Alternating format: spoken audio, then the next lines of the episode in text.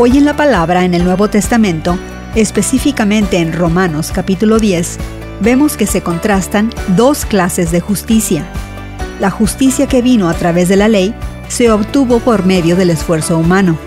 Pablo citó Levítico 18 como prueba de esta posición.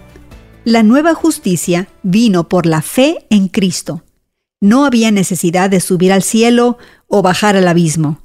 Jesús ya había venido a la tierra y habitó entre nosotros. Había muerto, sido sepultado y resucitado. La obra de salvación se había hecho. Pablo escribe que solo se requieren dos cosas para un cristiano. Primero, confiesa con tu boca que Jesús es el Señor.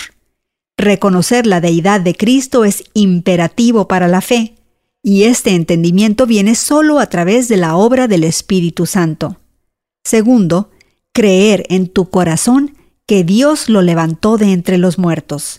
La resurrección es crítica, porque sin ella nuestra fe es vana.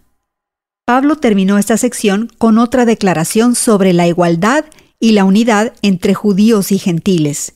Tenían el mismo Señor, porque todo el que invoque el nombre del Señor será salvo.